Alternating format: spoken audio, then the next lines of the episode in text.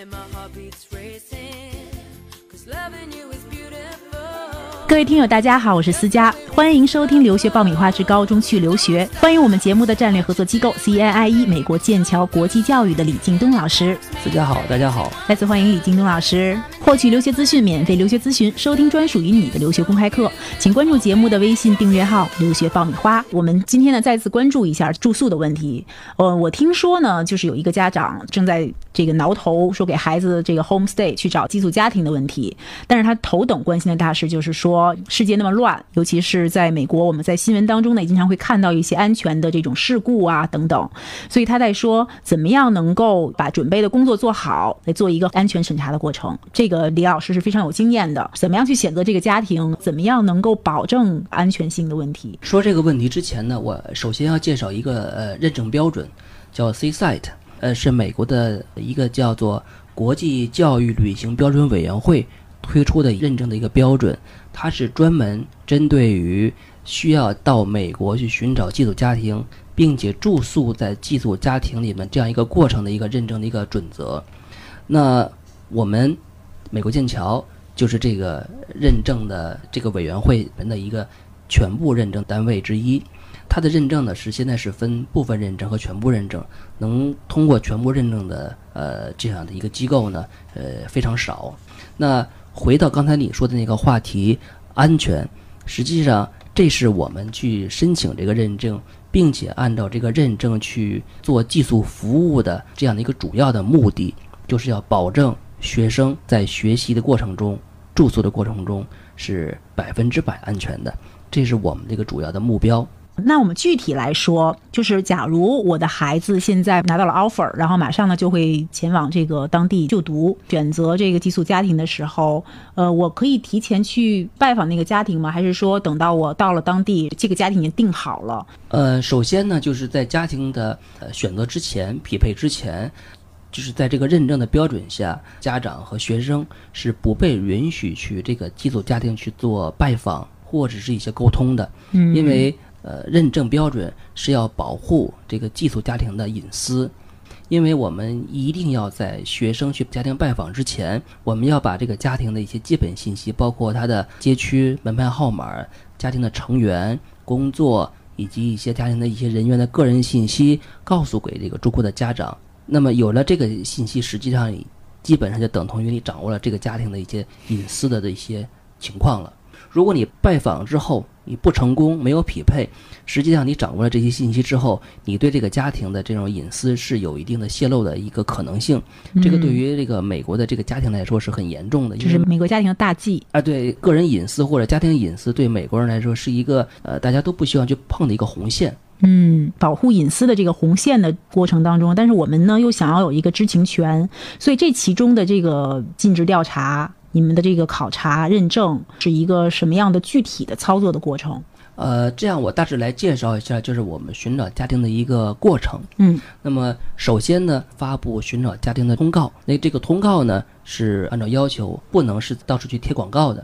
我们一定是要在呃允许发布相关信息的网站、呃媒体或者是这个社区的公告栏，或者是通过社区的组织发布相关的招募寄宿家庭的广告。有家庭来报名了。我们才会去跟家庭去建立一个先用邮件的方式去确定联系，而不是电话，也不是面对面。我认可你做这样一个形式之后，我们会跟这个家庭去取得一些他的一些相关信息，然后再去找相关的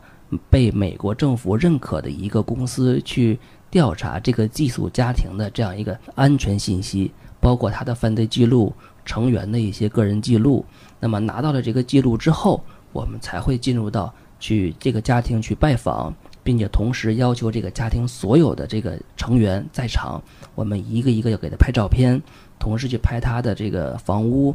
外面的外观、内饰，包括未来寄宿学生会住的那个房间的照片，同时去核实这个家庭提供的相关信息是否准确。然后才会进入到我们去跟他去签一个合同，才会完成整个寄宿家庭的前期选择。那么这个过程呢，基本上要三十天到六十天的时间，这是还是算比较顺利的。如果碰上那些，比如寄宿家庭，可能从小到大搬过七八次家，那么换过 N 个工作的时候，那可能这个过程就会更长一些。嗯，因为需要一个调查的取证的一个取证过程。程，对。这里是互联网第一留学咨询分享节目《留学爆米花》，欢迎继续收听哦。对，嗯而且去查他的犯罪记录呢，为什么要经过这个公司去？我们为什么不去做呢？因为，嗯那么你是没有得到执法部门的授权，你是不能去调查任何一个个人和这个家庭的隐私，呃和背景信息的。嗯所以我们一定要委托这家公司做。这家公司呢是经过美国的国家国土安全部以及 FBI 授权，可以调查个人隐私的这样一家公司。嗯，所以这是一个必要的过程，不会被省掉，对吗？呃，一定要做，因为嗯我们要确保，呃，学生入住的这个家庭，首先是没有犯罪记录，啊，你不能是有各种，比如说吸毒史啊、性侵啊、暴力犯罪的这样的记录，因为这是保证我们整个寄宿服务的一个安全执行的一个基础。那我特别想知道，现在我们比如说在实际的你们接触的这个学生的案例当中，嗯，他们的满意程度是什么样的？他们可能遇到的更多的问题是什么呢？我们实际上现在接受的学生的投诉呢，大部分来源于就是跟家庭之间相处的一个和谐程度。呃，比如说家庭的家规比较严，那么晚上十点半必须断网、关灯睡觉。那这个对于我们这边可能习很多习惯于晚上要去玩游戏、呃上网的学生来说，可能会比较严格。第二个呢，就是可能在饮食上面，因为呃美国家庭的这个饮食物和饮食，它不是西餐，它就是食物。呃，尤其是美国人对于食物的处理以及烹饪的水平，真的是我觉得不客气的讲是非常差的。所以对于我们的很多学生来讲，他到美国之后是很难习惯，就是学生的反馈非常非常多。另外呢，就是可能呃还有一些，比如说学生跟老师、跟同学。以及跟其他人的一些相处的关系上面，会有很多很多投诉。那么我们从总结来看呢，实际上大部分就是一些相处的问题，就是看看呃，如果学生在相处上面会更有呃技巧，以及美国家庭那边呢也是更有技巧一些呢，可能会更好一点。嗯那么但是大部分时候呢，就是因为嗯因为文化的原因，或者是我们这边中国的这些家庭、父母及学生对很多事情呢比较敏感，以及美国人他的这个生活习惯上比较直接，造成的一些很不必要的冲突。我们尽量在调和、调解，调和不了的，那只能是给他换家庭。嗯，哎，那反过来，寄宿家庭里边有没有就是投诉我们中国留学生的？呃，我这边真的是接触过不少美国家庭投诉中国学生的案例。说个最可笑的案例，我也曾经在另外一个杂志上去呃就说过这个案例，就是我们的一个学生在家庭里面洗澡，因为他进入家庭的时候，家庭会告诉他，你洗澡的时候一定要把浴帘放到浴缸之内。学生说 OK 没问题，但是洗澡的时候就置若罔闻的把那个放到外面，因为在中国他从来没有这个习惯。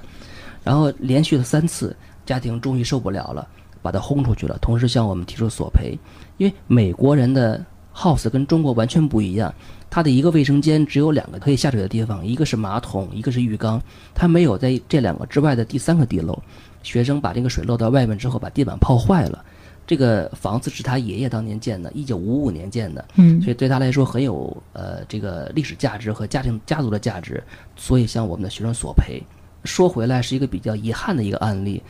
另外呢，我们还有中国的学生，男孩子十一年级，一米八几，很高高壮壮的，殴打自己的寄宿家庭的妈妈，然后呢被学校马上开除，会有的。同时呢，我们也有学生在不适当的时机去威胁这个寄宿家庭的小孩儿，被呃这个取消 I 二零赶回中国。实际上，这个整个的一个家庭处理的矛盾是两双方面的，相互融合的一个过程，对对相互很重要，这两相互很重要。我们再提到这个安全的问题，其实我们知道，在美国的社区当中，有的呢是治安相对好一些的，有的是治安相对不好的。所以你们再去选择寄宿家庭的时候，对于社区的这种考虑，会不会就是把某些社区排除出去，为了保证安全？我们会在前期调查过程中呢，发布的这个信息，我们会先去问你来源于哪个社区，因为我们都会有当地的人去做这种呃这个家庭的调查嘛，他会很了解每个社区的一个犯罪率，而且美国的相关的部门也会能查到社区的这样一个犯罪的比例，如果犯罪率达到一定数量。我们会放弃这个社区的家庭，或者是我们只是相对于去选择安全社区的家庭。这里是互联网第一留学咨询分享节目《留学爆米花》，欢迎继续收听哦。